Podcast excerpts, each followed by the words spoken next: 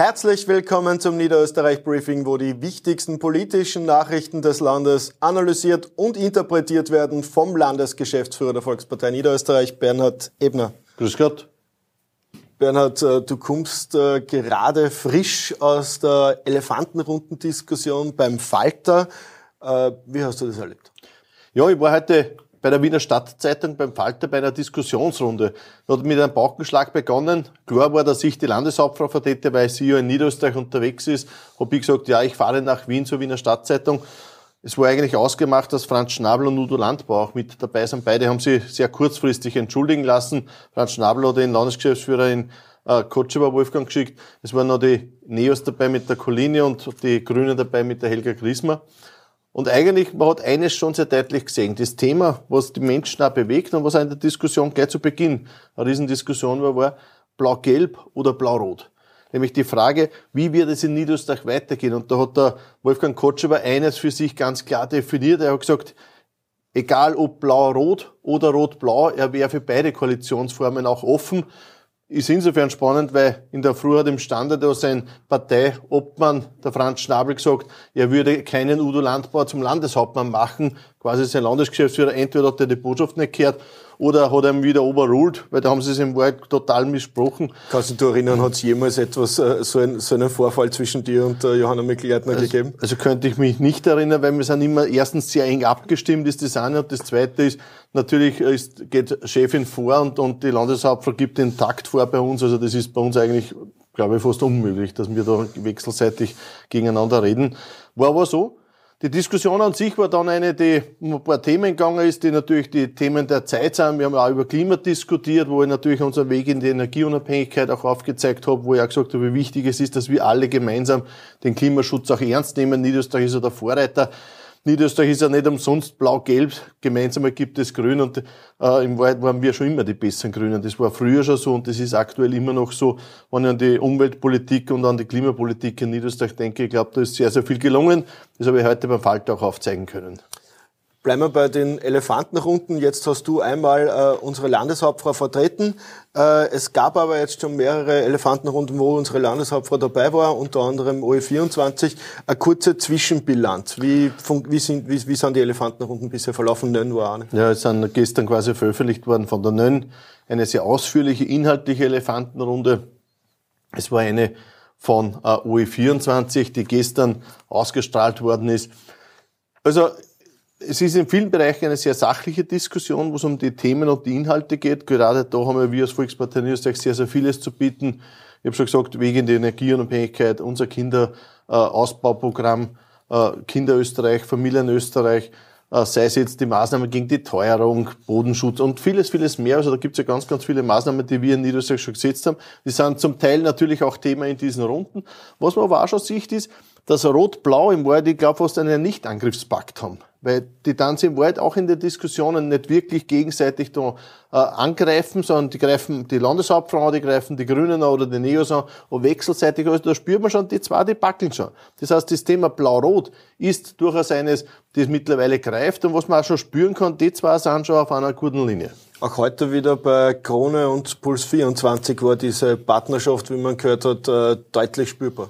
Diese Partnerschaft ist leider etwas, was man spürt aber was sie auch nicht zugeben, das muss man auch ganz klar sagen, also äh, blau-rot oder rot-blau, äh, die sind immer noch auf einem Weg, wo sie nach außen hin täuschen wollen und nach hinten bereits alles gebackelt haben. Ich habe schon berichtet auch heute vom Kotschewer. Nur eines, und das ist schon meiner Meinung nach das Wichtigste. Wir müssen alles daran setzen, dass es keinen Landeshauptmann Udo Landbauer in Niederösterreich geben kann oder einen Landeshauptmann Franz Schnabel. Darum geht es am 29. Jänner. Deswegen ganz klar blau-gelb statt blau-rot mit Gleitner statt Schnabel-Landbauer. Das, was du angesprochen hast, quasi kein Landeshauptmann Landbauer oder Landeshauptmann Schnabel bewegtest, immer mehr Niederösterreicherinnen und Niederösterreicher Persönlichkeiten, sich in den Wahlkampf einzubringen und quasi davor zu warnen und für unsere Landeshauptfrau zu werben. Äh, alleine heute sind sehr, sehr, sehr viele Persönlichkeiten dazugekommen. Möchtest du ein paar vorstellen? Ja, wir haben dazu ja am Montag eine Pressekonferenz gegeben und im Wald haben wir damit auch eine, eine gewisse Welle auch losgetreten. Wir haben am Montag schon ein paar präsentiert, wie den Christian Spatzek, der sagt, okay, ich bin normaler anderer politischer Einstellung, aber in Niederösterreich unterstütze die Landeshauptfrau, es gilt, die FPÖ zu verhindern. oder ein Oliver Stamm, der beglühender Niederösterreicher ist, oder ein Thomas Rahm, der unabhängige Bürgermeister von Fischermann. Da gibt's ganz, ganz viele, die wir am Montag schon präsentiert haben. Habe ich eh gestern im Niederösterreich-Briefing auch schon vorgestellt. Aber jetzt gibt's viele, viele mehr. Viele, viele mehr wie die Ivona Tadic zum Beispiel, unsere Leichtathletin aus Niederösterreich. Oder die Jazzgitte ist auch dabei, die gesagt hat, ja, ihr geht es um Niederösterreich, sie unterstützt die Landeshauptfrau. Oder die Susanne Ries-Hahn, die ganz klar sagt, ja, sie unterstützt die Landeshauptfrau, weil sie kennen sich persönlich und sie ist von ihr überzeugt. Also da gibt's ganz, ganz viele, die jetzt ein Bekenntnis für Niederösterreich, ein Bekenntnis gegen FPÖ und ein Bekenntnis für unsere Landeshauptfrau abgegeben haben. Ich würde vorschlagen, die Ivona Tadic schauen wir uns gemeinsam schnell Gern, an. ja. Ich habe eine richtig gute Zusammenarbeit gehabt mit der bestehenden niederösterreichischen Landesregierung in den letzten Jahren, sowie auf professioneller und menschlicher Ebene. Es ist richtig viel gemacht worden für den niederösterreichischen Sport und ich hoffe auch sehr, dass es nach diesem Wochenende unter demselben Team weitergeht, unter der Leitung von der Frau Landeshauptfrau Johanna Mikl-Leitner.